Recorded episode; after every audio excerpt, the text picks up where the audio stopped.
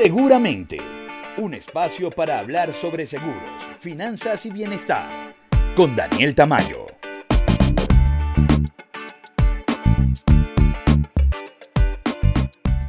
Hola, hola, bienvenidos al episodio 9 de Seguramente. Si es primera vez que nos escuchas, recuerda que hay 8 episodios anteriores cargados de mucha información. Hoy vamos a conversar sobre seguros de autos, cómo protegerse de la inflación y masajes. Comenzamos. No todo lo que dicen es cierto, pero tampoco todo es mentira. Mitos y realidades de seguro. Dentro de la amplia gama de seguros, el de autos es probablemente el más popular dentro del sector. Y es que, extrañamente, la mayoría de las personas prefieren resguardar la integridad de un coche que de la salud o la vida misma. Existen varias coberturas para asegurar un auto. La más completa es la cobertura amplia, ya que ampara económicamente el mayor número de riesgos que pueda tener el propietario de un vehículo. Esto es, robo total, daños materiales, daños a terceros, lesiones corporales, muerte, gastos médicos ocupantes, protección legal y asistencia vial además de la responsabilidad civil ante terceros. Del mismo modo, las coberturas de daños materiales y robos suelen tener deducibles que varían entre el 5 y 10% del valor comercial del carro, a menos que se contrate la póliza a valor convenido con factura. La segunda cobertura más común para vehículos es la semiamplia, que ofrece deducible en pérdida total por colisión equivalente al mismo porcentaje por la cobertura de robo total contratado, el cual puede ser desde el 10% en adelante además de la responsabilidad civil obligatoria, gastos médicos, asistencia vial, asesoría y defensa legal.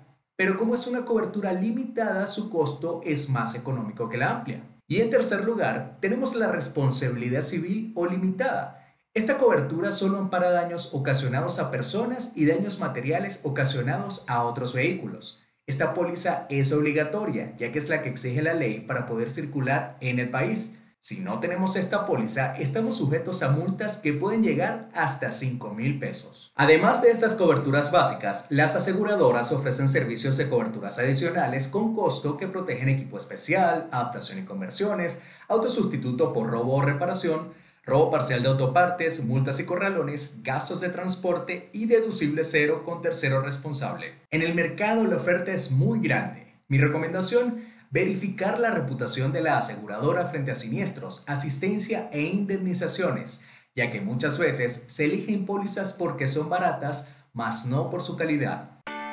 Cuando existen dudas, lo mejor es juntarse con los que saben. Consejos financieros.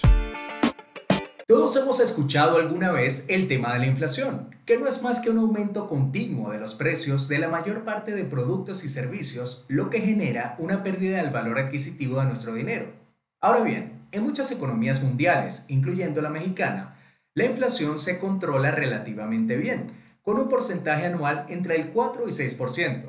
Pero el hecho que sea bajo no quiere decir que el dinero no pierda valor. Es por eso que les traigo varios tips para protegerse de la inflación. 1. Invertir en un fondo de inversión que genere rendimientos por encima de la inflación, con inversiones de bajo riesgo. Pueden ser fondos de rentas fijas, fondos de rentas variables, mixtas y garantizadas, entre otros. 2.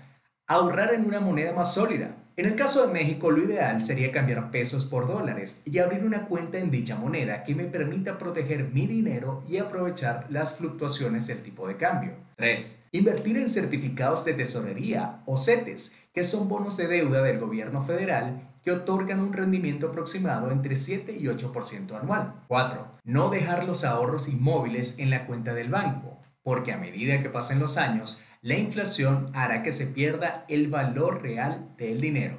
Porque para todos es importante el bienestar.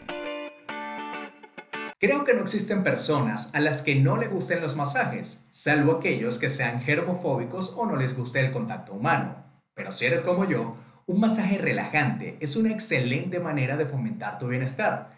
Y es que el masaje es una técnica que nos ayuda a relajar, a liberar tensiones, a aliviar dolores musculares y en general a pasar un rato ameno donde el 100% de la tensión se lo lleva nuestro cuerpo. Expertos recomiendan que al menos una vez al mes se deben realizar estos masajes relajantes con personas capacitadas y certificadas en la materia, en ambientes ideales y tranquilos como los spa y que cuenten con las medidas higiénicas para tal fin. Si incluyes los masajes relajantes en tu rutina mensual, observarás cómo tu cuerpo lo va a agradecer. Esto ha sido todo por hoy, gracias por acompañarme. Recuerda que puedes seguirme en Instagram y Facebook arroba Dantamayo Asesor y en Instagram arroba seguramente podcast. Si te gustó el programa, puedes dejarnos tu reseña o recomendación e invitar a más gente a escuchar seguramente. Esto fue Seguramente con Daniel Tamayo.